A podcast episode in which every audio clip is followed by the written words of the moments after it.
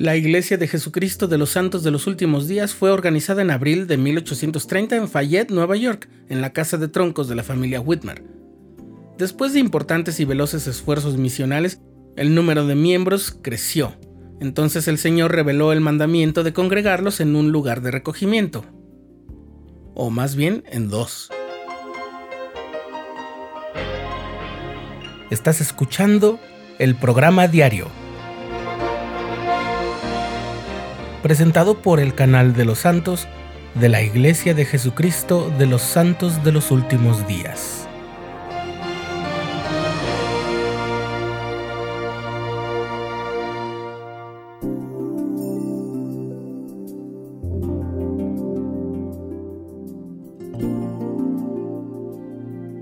En algún momento antes de febrero de 1831, un hombre llamado Newell K. Whitney y su esposa Elizabeth, que vivían en una pequeña ciudad del estado de Ohio que se llamaba Kirtland, estaban ofreciendo una sincera y ferviente oración en la que pedían orientación para su vida. El relato registrado por una de sus descendientes cuenta que mientras estaban orando, el Santo Espíritu descendió sobre ellos y una nube cubrió su casa. De entre la nube una voz proclamó, Preparaos para recibir la palabra del Señor, porque está por llegar. Algún tiempo después, en febrero de 1831, el profeta José Smith y su esposa Emma, que tenía seis meses de embarazo, llegaban a la tienda Gilbert y Whitney en Kirtland, después de viajar más de 400 kilómetros desde Nueva York. José se acercó a uno de ellos y le dijo, Newell K. Whitney, usted es la persona. Newell, sorprendido, le dijo a José, Usted me lleva ventaja, yo no puedo llamarlo por su nombre como usted lo ha hecho conmigo. Entonces el viajero dijo sonriendo, Yo soy José, el profeta, he venido en respuesta a sus oraciones. ¿Qué es lo que desea de mí? En una conferencia general de 1912, Orson F. Whitney, nieto de Newell y Elizabeth, testificó del llamamiento profético de José Smith haciendo mención de esta experiencia.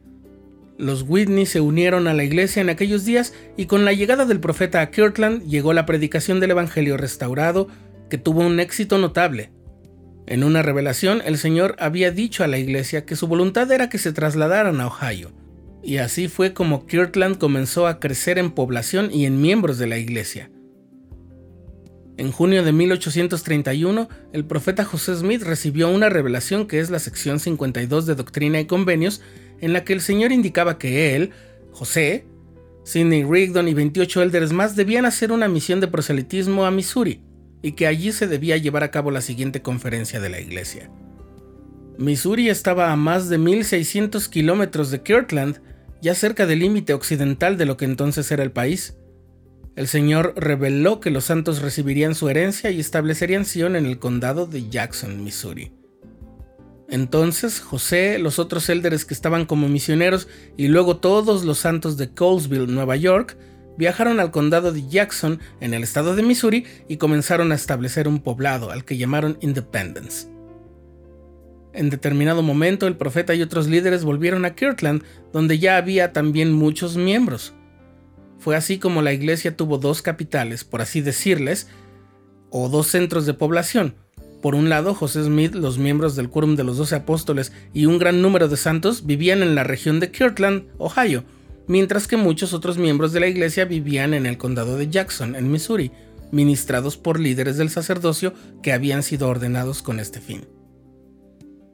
En ambos lugares ocurrían acontecimientos importantes de forma simultánea, por lo que los oficiales de la iglesia viajaban de un lugar a otro según se necesitaba.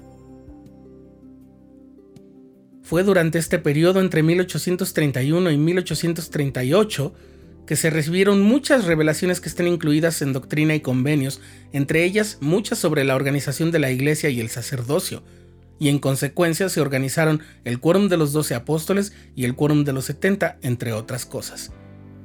También se recibió la revelación dirigida a Emma Smith en cuanto a hacer una ayuda para el profeta y coleccionar himnos para la iglesia. Las muchas revelaciones que se recibieron como resultado de alguna pregunta derivada de la traducción que José hizo de la Biblia también ocurrieron en este tiempo, y por supuesto, la que le daba a la iglesia el mandamiento de edificar un templo al nombre del Señor. Precisamente la primera vez en que las revelaciones fueron publicadas fue durante este periodo. Primero el elder William W. Phelps recibió el encargo de hacer imprimir el libro de mandamientos en Jackson, pero la persecución lo impidió y el libro fue impreso en Kirtland, donde también se imprimió la segunda edición del libro de Mormón. Durante este tiempo también comenzó el envío de misioneros a otros países, se creó la Escuela de los Profetas y lo más importante fue allí donde se edificó el primer templo de esta dispensación, lo que implicó un esfuerzo y un sacrificio notable por parte de los santos. La dedicación del primer templo de esta dispensación desencadenó una serie de distintas manifestaciones y visitas celestiales. Todo ello ocurrió junto a la persecución encarnizada e implacable, lo cual hizo que se desarrollaran mucha fe y mostraran su determinación de seguir al profeta del Señor. Este periodo en el que los santos estaban congregados en dos ciudades nos da una idea de que antes de encontrar el emplazamiento geográfico de Sión, se puede tener a Sión en el corazón.